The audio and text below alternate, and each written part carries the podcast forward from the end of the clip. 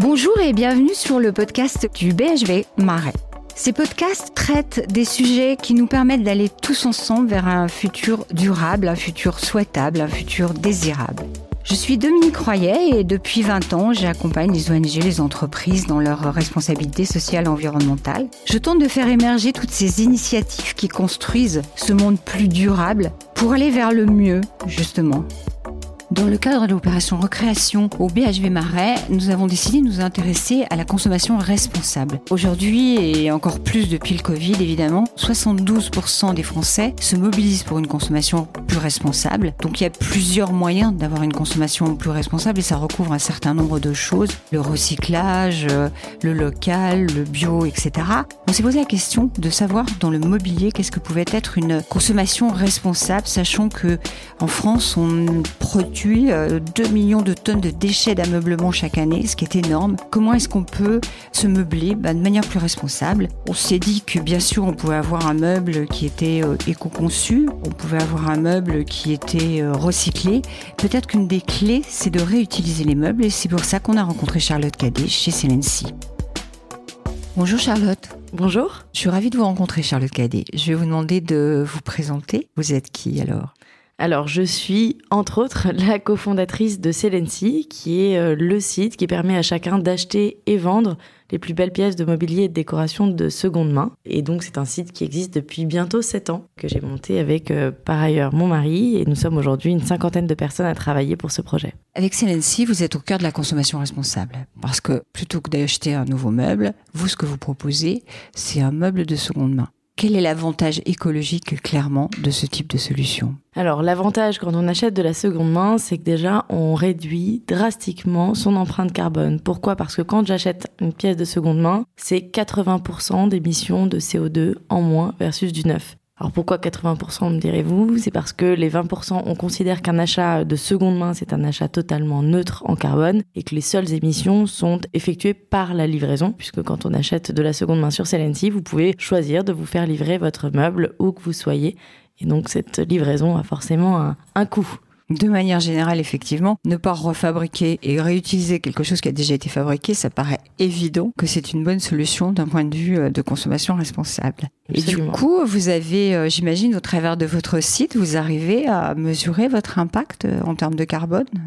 Oui, alors on travaille sur ce point-là de manière plus approfondie depuis quelques mois maintenant pour essayer d'effectuer notre bilan carbone et de voir quel est notre impact. Ce qu'on a vu, c'est que sur l'année 2020, on a permis via Celency et via les achats de seconde main qui ont été effectués, d'économiser l'équivalent de 3000 tonnes d'émissions de CO2. Et pour donner un parallèle, pour ceux qui ne sauraient pas à quoi ça peut correspondre, mmh. c'est l'équivalent de 3000 allers-retours en avion Paris-New York. Donc c'est une belle première pierre, on va dire, à l'édifice quand on voit euh, effectivement les enjeux auxquels on doit faire face, qui sont bien plus colossaux. Mais c'est déjà une belle économie euh, faite l'année dernière grâce à notre service. Enfin, il ne faut pas que les clients de CNNC tout d'un coup se disent je vais pouvoir partir à New York parce que j'ai acheté un meuble. Non, non, c'est pas comme ça que ça se passe. On est dans un enjeu où on ne doit pas essayer de faire les vases communicants, mais plutôt euh, voir comment chacun, à titre individuel, on arrive à réduire notre consommation, réduire notre empreinte, puisque c'est la seule solution pour pallier à nos enjeux. Exactement. Sachant que, comme le rapport du GIEC vient de l'expliquer, on est quand même carrément au-delà de ce qu'on doit faire. Donc, j'imagine que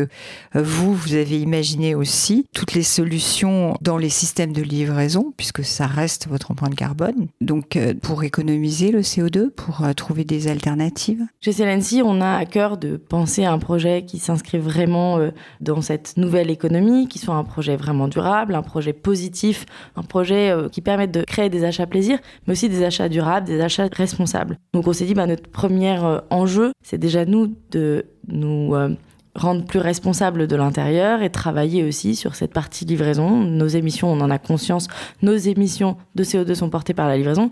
Qu'est-ce qu'on peut faire? On travaille sur plusieurs aspects. La première chose, c'est qu'on essaye de proposer sur le site une offre locale. De plus en plus, on pousse le local et on invite du coup nos utilisateurs à acheter autour de chez eux. Si vous habitez à Paris, on va vous proposer plutôt des pièces à Paris ou en région parisienne avant de vous pousser les produits euh, à Nice euh, ou au Danemark. On peut utiliser effectivement et donc, vous pouvez utiliser un filtre, quelle que soit la rubrique dans laquelle vous êtes, vous pouvez utiliser un filtre qui vous permet d'avoir une offre uniquement autour de chez vous. Donc ça, c'est notre premier engagement, effectivement.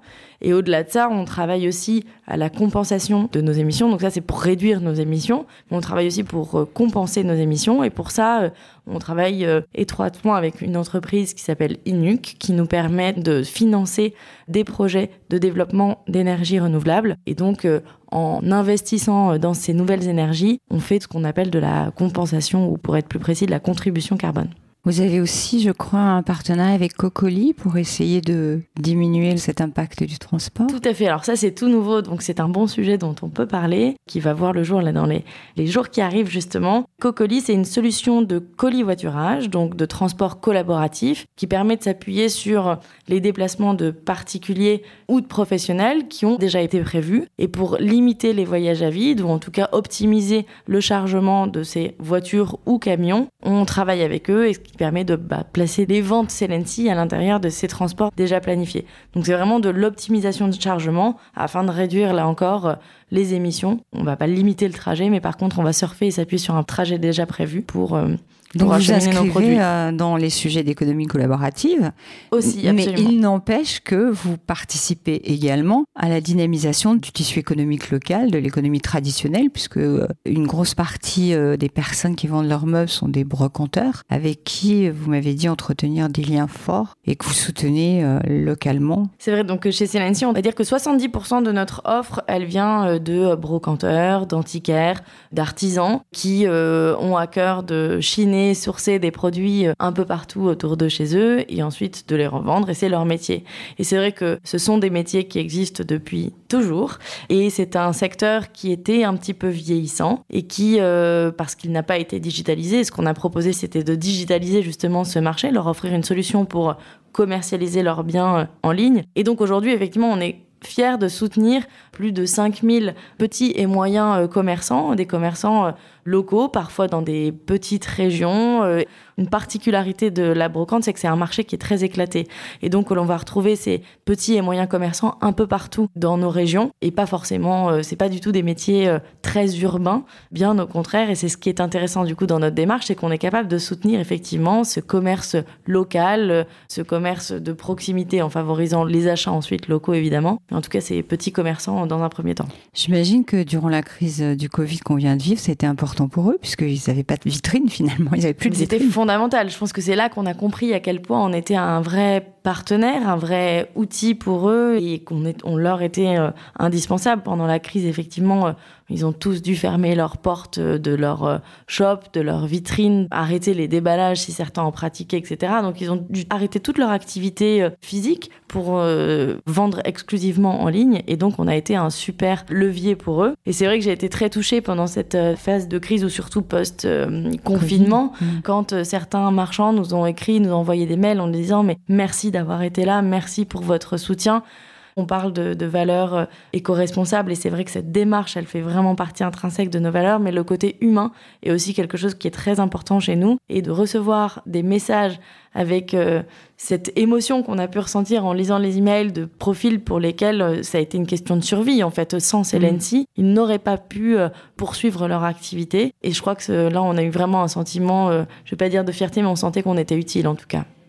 Et d'ailleurs, vous m'avez dit que les 20 premiers marchands de votre plateforme du début sont toujours marchands chez vous. Absolument, de vrais ambassadeurs. Nos premiers marchands, nos premiers partenaires sont devenus de vrais ambassadeurs et nous accompagnent encore aujourd'hui. Et je pense que c'est notamment euh, grâce à cette transparence, cette communication et ce côté humain euh, très fort qu'on entretient avec nos partenaires et qui euh, nous démarque euh, d'autres plateformes sur lesquelles ils pourraient vendre par ailleurs, puisqu'on n'exige pas d'exclusivité. Et alors, euh, moi qui navigue depuis pas mal de temps sur ces sujets du développement durable et qui eu tant de mal à trouver du désirable dans tout ça, je trouve que vous avez quand même magnifiquement réussi à conjuguer le durable et le désirable. Eh bien, merci parce que c'est vraiment notre mission. Notre mission que l'on partage assez peu finalement, c'est de démocratiser l'unique, le beau, le durable.